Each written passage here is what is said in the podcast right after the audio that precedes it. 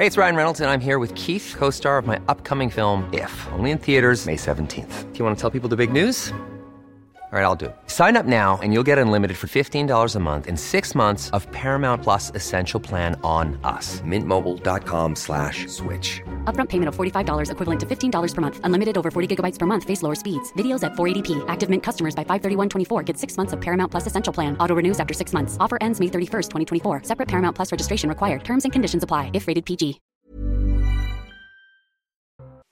Bonjour, aujourd'hui dans la santé expliquée à ma fille, je répondrai aux questions de Sacha sur le cancer. Nous vous dirons comment se forme un cancer et nous verrons que 40% des cancers sont réellement évitables. Puis le docteur Martin Blachier nous parlera de la consommation d'alcool des Français avec des infos assez surprenantes.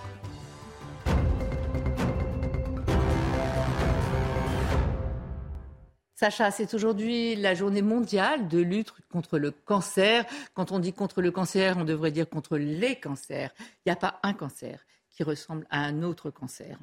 Euh, au moment où on se parle, là, euh, il y a à peu près 4 millions de Français qui vivent avec un cancer. Oui, donc tout le monde est de près ou de loin concerné par les cancers. Dans la famille. Euh, Et c'est vrai que cancer, on en entend parler, on sait à peu près ce que c'est, mais on ne sait pas réellement ni à quoi c'est dû, ni pourquoi ça se développe. Alors, est-ce que tu peux nous réexpliquer qu'est-ce que c'est le cancer, en fait? Alors, pour bien comprendre le cancer, il faut remonter aux, cellules. Tu sais que nous sommes constitués de 60 000 milliards de cellules.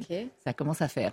Euh, une cellule, c'est quoi? Il y a une cellule, il y a un noyau. Dans le noyau, il y a des chromosomes. Les chromosomes, c'est de l'ADN. Et dans l'ADN, il y a des gènes, comme on peut le voir sur cette image, tu vois. Et tout ça, là, là, il y a tout ce qui fait que tu es toi. Euh, dans les miens, il y a tout ce qui fait que je suis moi, tu vois. C'est vraiment, ça commande à toutes les fonctions du corps. Voilà. Et toutes les fonctions du corps passent par là. Hein. Donc ça, c'est important. Et dans notre corps, en fait, il y a des familles de cellules. Il y a à peu près 200 familles de cellules, ce qui peut expliquer d'ailleurs qu'il y ait 200 euh, puisqu'on peut avoir des, cancers de tous les tissus, de toutes les cellules. Hein. Euh, 200, types cancers différents. Euh, et en plus, dans chaque type de cancer, il n'y en a aucun qui ressemble à l'autre. Enfin, on va pas revenir là-dessus. on en parlera après. Et donc, en fait, euh, ces cellules, elles ont une durée de vie différente. Par exemple, une cellule euh, des intestins, elle est programmée pour vivre 5 jours. Tout ça, c'est très bien orchestré, hein, c'est très bien défini.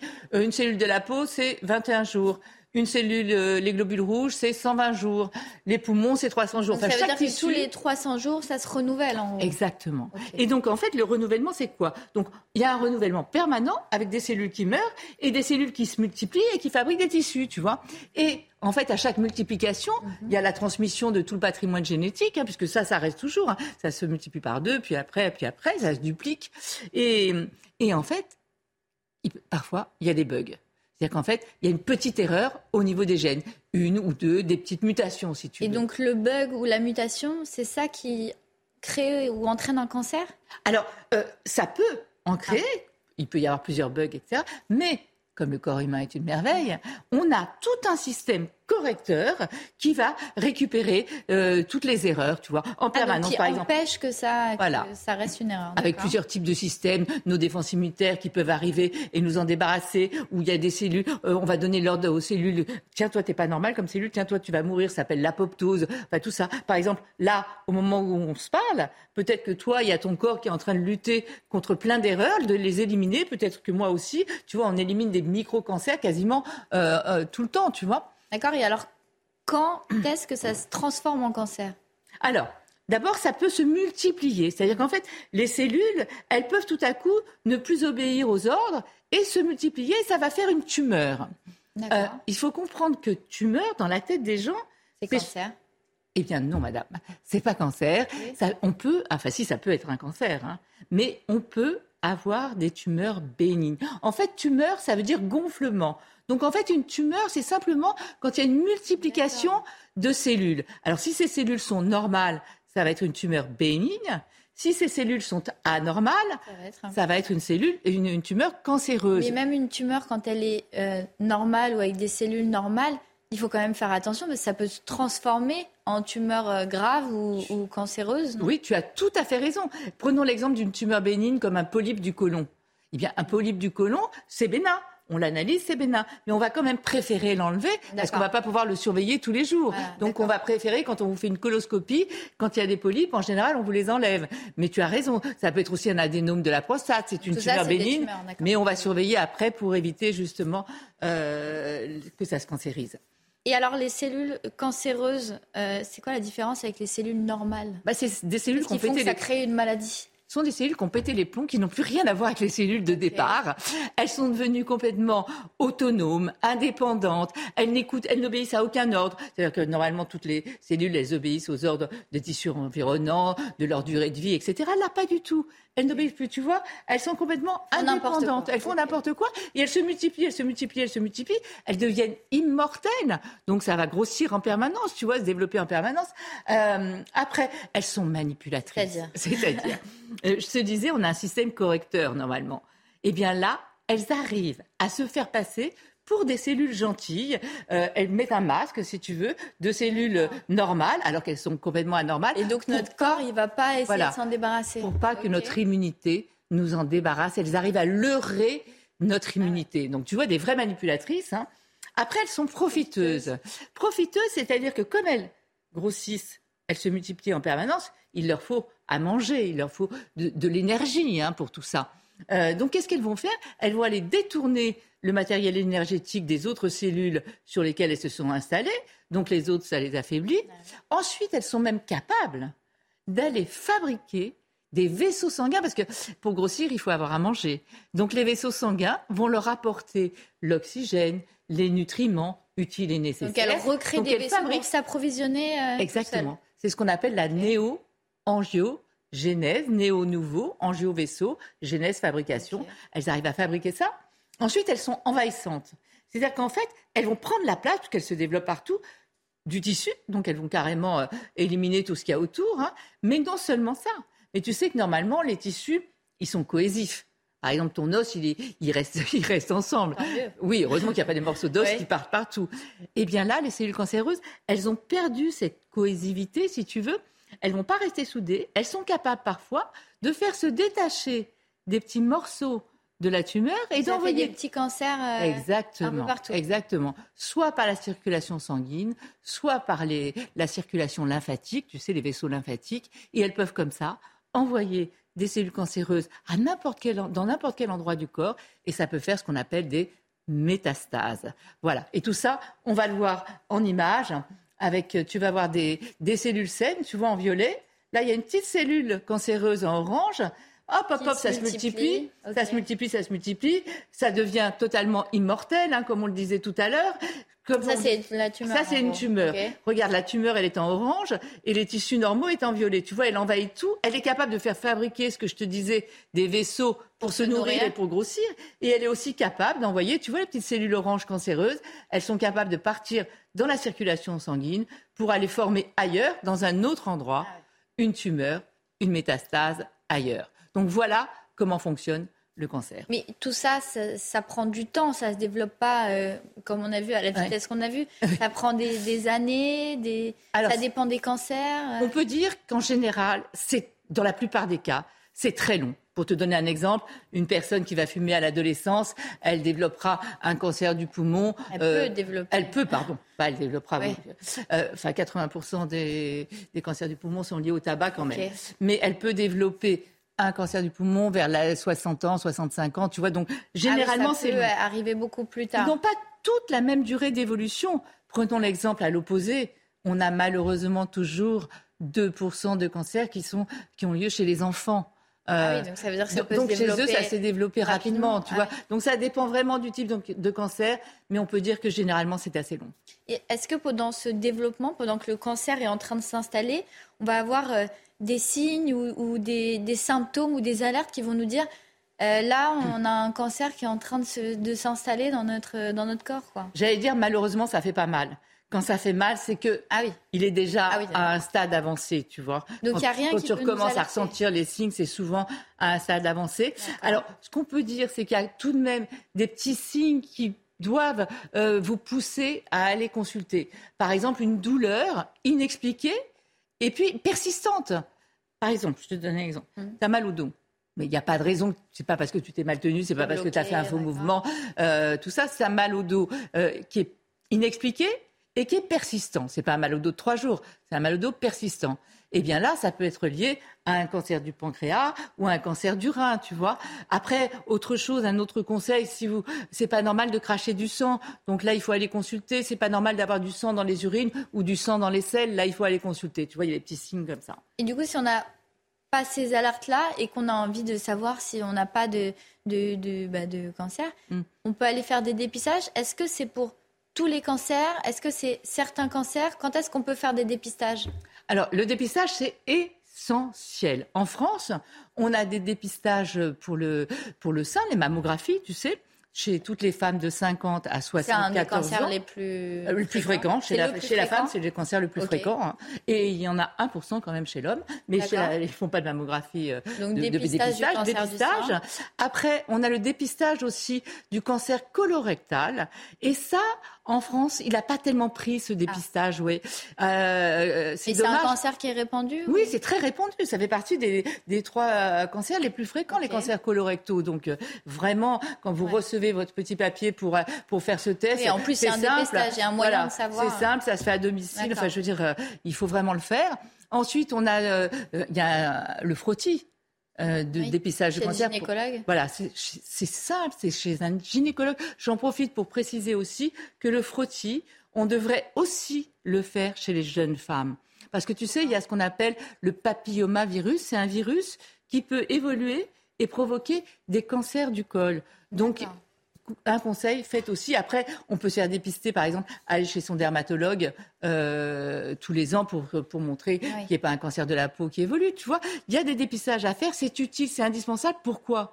Parce qu'un cancer, quand il est pris tôt, il guérit ah et, et il évite des traitements, tu vois. Donc c'est indispensable, c'est non négociable. Les, dépistages, il faut le faire absolument. Et tu nous as dit tout à l'heure que les cancers, ça venait d'un bug. Mais il y a aussi des, facteurs de, d'aggravation ou qui créent les cancers. Par exemple, euh, le tabac, ça ah. crée les cancers du poumon. Donc, c'est quoi les facteurs qui euh, euh, augmentent le risque de cancer? Alors, tu as tout à fait raison et on, va reparler du tabac. Mais avant de parler du tabac, il y a aussi des facteurs, ce qu'on appelle internes, contre lesquels on ne peut rien. Par exemple, l'âge. Plus tu vieillis, plus tu risques voilà, euh, de, développer des cancers, parce que tes cellules, elles se multiplient, elles sont fatiguées, elles sont vieillissantes, elles font plus d'erreurs que les autres. Après, il y a l'hérédité. On sait qu'il y a 5 à 10 des cancers qui sont héréditaires. Le sein, le côlon, les ovaires, enfin, tu vois, il y a des quand on en a dans la famille, on va faire Et après, tu as raison, on va voir en premier largement devant le tous arrive le tabac. Regarde le tabac, euh, c'est 19,8%. Alors attention, quand on dit tabac, on pense cancer du poumon. En fait, le tabac, c'est 17 cancers différents. Le deuxième, le plus fréquent après le poumon, c'est la vessie. Hein. Donc euh, le tabac, c'est vraiment un facteur de risque euh, le, plus, le plus puissant. Ah Et j'en profite juste pour dire que quand on sait maintenant que c'est plutôt la durée qui compte. Par exemple, quand tu doubles la dose de cigarettes, tu vas doubler les risques de développer les cancers. Mais quand tu doubles la durée de consommation de tabagisme, tu multiplies par 20 les risques ah de développer des cancers. Donc on le voit. Après, il y a l'alcool, 8%. Quand on met alimentation déséquilibrée, c'est viande rouge, c'est aussi un euh, plat industriel, tu sais, tout ça. Le surpoids et l'obésité, 5. Les infections. Des infections, c'est certains virus, par exemple, on l'a dit tout à l'heure, papillomavirus, sur tout ce qui est appareil génital, garçons comme filles, hein, on les touche les deux. Il y, a le, il y a aussi des virus de l'hépatite, il y a aussi une bactérie qu'on appelle l'hélicobacter pylori dans l'estomac qui peuvent après évoluer vers des cancers. Ensuite, il y a les expositions professionnelles, les UV évidemment, avec les cancers de la peau que l'on connaît bien. En fait, ce que, ce, que ça veut dire, c'est qu'on peut éviter plein de cancers. 40% des cancers sont évitables. Donc vraiment, euh, voilà, rappelez-vous de ça. On peut en éviter beaucoup. Ce qui est important, c'est de comprendre que 80%, on a fait énormément de progrès. 80% des cancers de l'enfant guérissent maintenant. Même si c'est toujours, il faut se battre pour arriver au, 100%, hein, bien sûr. Mais un cancer sur deux guérit chez l'adulte. Donc tout ça, ça a énormément évolué. Donc dépistage, éviter les facteurs de risque et surtout le fait de mieux comprendre le cancer. Avant, on ciblait juste la cellule cancéreuse. Maintenant, avec des traitements qui ont énormément évolué, on arrive. Il y a toujours la chirurgie, la chimiothérapie, la radiothérapie, mais il y a l'immunothérapie, c'est-à-dire on va éduquer nos défenses immunitaires pour qu'elles s'attaquent aux cellules. Et puis, il y a l'ARN messager contre le cancer qui commence vraiment à faire ses preuves, et dans le mélanome et dans la prostate. Donc on voit, il y a des progrès énormes. Donc il faut toujours se battre. On n'est pas impuissant contre le cancer.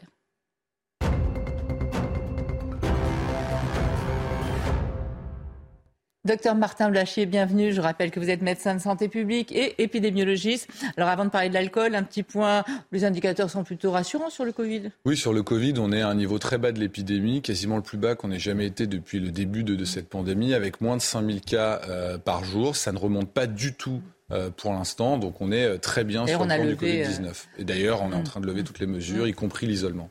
Et que pensez-vous de ce qu'a annoncé M. Flao dans, dans l'Express hein, cette semaine, où il dit qu'en fait, 2023, il euh, faut se calmer, hein, ça va ressembler à 2022. Vous êtes d'accord avec bah, Modulo quand même le début de l'année 2022, où on avait eu la première vague au ah Omicron, qui a quand même eu un impact. Décès, voilà, qui a quand même eu un impact hospitalier. La surmortalité Covid 2022, c'est essentiellement cette première vague au Omicron début 2022. Donc ça, on l'aura pas euh, en 2023, la preuve euh, en ce moment. Par contre, les vagues qui ont suivi qui étaient des vagues légères avec un impact mm. hospitalier relatif. Celle-là, effectivement, on pourra en avoir sur 2023. Euh, probablement en mars, puisque ça arrive tous les quatre mois. Oui, c'est ce que vous nous aviez dit, hein, euh, une nouvelle vague tous les quatre mois. Euh, on passe à l'alcool. Donc, vous vouliez nous parler de la consommation des Français. Oui, tout à fait. Où on est la France avec l'alcool, avec cette première question qu'on pose très souvent, c'est est-ce qu'on boit autant que dans les années 50 ou les années 60 où il y avait du vin à la cantine, comme on disait? Non, effectivement, on boit beaucoup moins que dans les années 60. C'était vécu comme un médicament même. Hein. Oui. Donc il n'y a plus de vin à la cantine, il n'y a plus de vin euh, à, l'école. Euh, effectivement, la grande différence entre les années 60 et les années d'aujourd'hui, c'est la disparition du vin de table, euh, mm. comme on dit.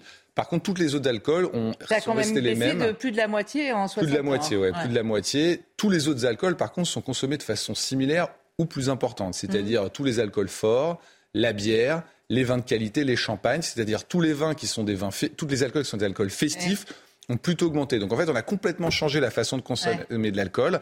On est passé d'une consommation quotidienne, quasiment traditionnelle, à une condition de festivité, un peu ce qu'on appelle le binge drinking, qui vient des pays anglo-saxons. Donc en fait, on s'est anglo-saxonisé. en une fois, quoi. Exactement. C'est-à-dire qu'en fait, l'alcool, c'est utilisé pour tout oublier, pour se laver la tête. Ce qu'on appelle les, fortes alcoolisations, c'est plus de 5 à 6 verres euh, dans la même occasion. L'objectif, c'est d'être ivre, c'est d'être sous, euh, de, de faire la fête. Et ça vient effectivement des pays nordiques. Les champions, ce sont les Danois, avec quasiment 4 Danois sur 10 qui a une cuite par mois. En France, on est plutôt à un Français sur 5. On est quand même huitième. On est quand même huitième, mais euh, c'est vrai qu'on a vraiment un gradient nord-sud. Et, ceux qui s'alcoolisent le moins en binge drinking, ce sont les Italiens, qui eux, ont une consommation euh, effectivement assez faible. Donc on a vraiment ce gradient nord-sud sur cette nouvelle façon de consommer de l'alcool. Et sur ceux qui ont une consommation régulière, euh, c'est plutôt les, les, vieux, et ça c'est plutôt les jeunes et les autres Alors effectivement, sur les gens qui consomment de l'alcool tous les jours, on a un gradient par âge que vous voyez là, donc avec une vraie différence entre les gens qui sont à la retraite, on va dire, entre 60... 55 ans, on est loin d'être à la retraite. Non, non, mais à partir de 65 ans, c'est vrai qu'on ah, commence à avoir un Français sur 6 qui boit tous les jours, et dans les âges plutôt jeunes, on est à, à, à 1 à 2 donc c'est vrai que c'est vraiment. Il y a une petite erreur là, c'est pas 65 que 64. Oui, c'est 65-70. mais euh, voilà, le phénomène de boire tous les jours, c'est plutôt un phénomène de personnes âgées, et le phénomène de l'alcool festif. Donc en fait, les personnes euh, âgées euh, boivent à table tous les jours. Bah, en fait, ils changent, leur, ils changent leur habitude de consommation. C'est-à-dire qu'on va vraiment avoir l'alcool festif quand on est plus jeune. Et ensuite, quand les gens vont vieillir, ils vont se mettre à prendre l'habitude de boire un petit peu à chaque repas. Et donc, les effets sur la santé quand on consomme trop régulièrement alors, les effets sur. La grande différence qui va se faire sur la consommation d'alcool, c'est qu'on va commencer à devenir alcoolodépendant. Qu'on commence à avoir un petit peu besoin de l'alcool, qu'on a commencé à avoir du mal à s'en passer. On passe dans l'alcoolodépendance et ça, ça a des conséquences sur votre vie sans que vous vous en rendiez vraiment compte. Les conséquences, c'est lesquelles? C'est sur votre couple. On sait qu'à partir du moment où vous êtes devenu alcoolodépendant, le risque de séparation et de divorce, il explose le risque de perdre son oui, emploi. On n'a pas parlé des dangers sur la santé, des risques sur la santé. là, on parle de. Vous en aviez parlé, le cancer, la cirrhose, voilà. Mais je, parle vraiment des, conséquences qui mm. sont beaucoup plus fréquentes et que les gens ne connaissent pas. C'est perdre son emploi, d'avoir des problèmes avec la justice et le risque de dépression. L'alcool est un très très gros facteur de risque de dépression. Si vous vous mettez à être un peu dépendant de l'alcool et que vous buvez trop, vous allez avoir le moral qui va baisser. Et en plus, souvent, quand les gens sont déprimés, ils vont se mettre à boire. Donc vous entrez dans un cercle vicieux, et vous n'arrivez pas à vous en sortir. Donc avant d'avoir ces problèmes dans votre vie, il faut vous rendre compte que vous commencez à devenir alcoolodépendant. Et comment vous vous en rendez compte? C'est pas facile parce qu'en fait, ce sont des petits signes que vous devez détecter et que vous n'avez pas envie de voir. Quels sont ce type de euh, euh, c'est quand, par exemple, l'entourage, commence à vous dire, vas-y doucement, tu, bois beaucoup, mm. est-ce que tu es sûr que ce soir tu dois boire? Quand les gens commencent à vous dire des choses comme ça, euh, il faut s'alerter. Aussi, quand l'alcool commence à prendre de la place dans votre vie quand le fait de boire, d'acheter de l'alcool, de vous remettre des effets de l'alcool de la veille, quand ça commence à être un petit peu permanent comme ça, ça veut dire que l'alcool prend trop de place euh, dans votre vie. Aussi, quand vous commencez à avoir des envies de boire dans la journée. Euh, même pas forcément toute la journée, mais tout d'un coup, à un moment, vous dites, tiens, j'aimerais bien là avoir une bière, j'aimerais bien boire un, avoir un verre de vin. C'est-à-dire que la pensée de l'alcool commence à faire une intrusion dans votre vie, et là, vous devez aussi vous, vous poser un certain nombre de questions. Aussi, quand vous vous dites, ah, moi, je tolère bien l'alcool. Euh, vous avez l'impression qu'il vous en faut beaucoup plus pour être Moi, je suis jamais sous.